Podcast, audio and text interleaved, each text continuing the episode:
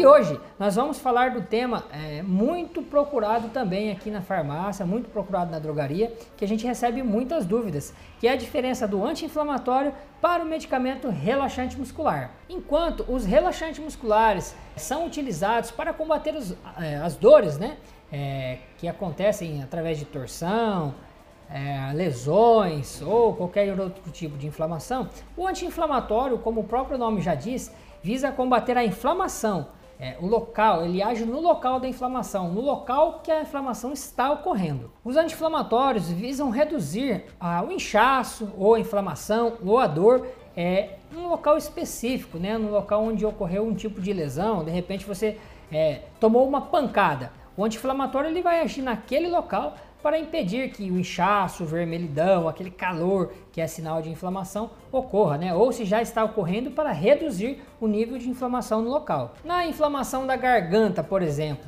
o inchaço e a vermelhidão às vezes não é perceptível, né? Porque a gente não consegue ver, mas ela existe, é, porque ela em alguns casos faz com que até a voz suma. Então, o anti-inflamatório, por exemplo, tem uma ação ali naquele local, diminui o, o inchaço, diminui o vermelhidão, voltando à voz, por exemplo. É importante salientar que nenhum dos dois visa combater nenhum tipo de infecção, pois isso está resguardado para os antibióticos e os antivirais.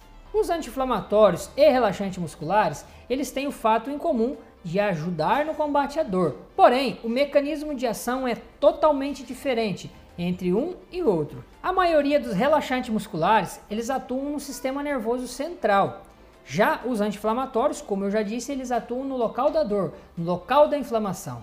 Mesmo assim, muitos relaxantes musculares exi é, existem na sua composição, junto com o relaxante muscular, um anti-inflamatório associado, normalmente um AINE, né, um anti-inflamatório não esteroidal porque o uso do anti-inflamatório potencializa o efeito do relaxante muscular. Então ele combate a inflamação e tira a dor muito mais rápido, trazendo um conforto, um alívio quase que imediato para o, a pessoa que tem a dor, né, para o paciente. Por agirem no sistema nervoso central, os relaxantes musculares provocam muita sonolência e, em alguns casos, até confusão mental. Um exemplo muito simples é a ciclobenzaprina. A ciclobenzaprina, ela, em alguns casos, ela é até prescrita para utilização à noite, né, por alguns médicos, para melhorar o sono do paciente. Então, ela provoca até confusão mental, muita sonolência. E alguns anti-inflamatórios vêm com relaxantes musculares, né, como a gente já disse, é, associados na fórmula. Então você precisa ter muito cuidado porque de repente você utiliza um produto achando que é um anti-inflamatório é, um anti-inflamatório e tem um relaxante muscular associado. Isso pode ser perigoso se você for trabalhar, por exemplo, ele pode te causar uma sonolência que você não está esperando. Se você for dirigir, se for manusear máquinas né, perigosas, enfim, tudo que é, que provoque né, a sua, a sua, o seu bom estar ali, você é, pode ter preju é, ser prejudicado. Então, quando for utilizar algum medicamento anti-inflamatório, sempre pergunte para o farmacêutico, né, para a pessoa que está te atendendo, é, se ele não tem nenhum relaxante muscular, se ele não existe a possibilidade de diminuir ali né, a sua, sua resposta, se ele não pode te dar alguma sonolência.